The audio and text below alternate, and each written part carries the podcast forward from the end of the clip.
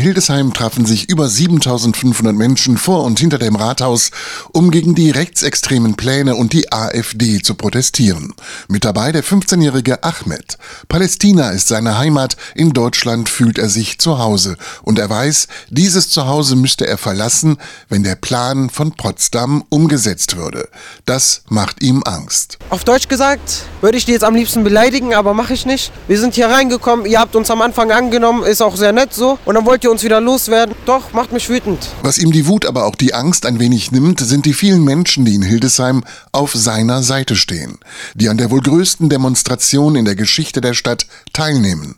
Und das am Tag des Gedenkens an die Opfer des Nationalsozialismus. Gegen den Faschismus, alle zusammen! Wir ähm, möchten ein Zeichen setzen für unsere Demokratie und gegen Rassismus und Hetze. Einfach zu zeigen, dass man sich auch wehrt. Also das ist mir wichtig, dass man das nicht hinnimmt. Weil wir gegen die AfD sind. Außerdem möchte ich nicht, dass meine Enkelkinder Pizza, Döner oder Peking-Ente aus bunten Bilderbüchern kennenlernen. Auch der Hildesheimer Bischof Heiner Wilmer hat an der Demonstration gegen rechts teilgenommen.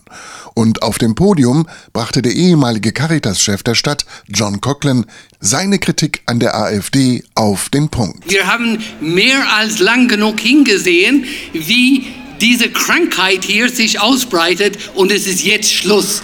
Wir stehen auf für Demokratie.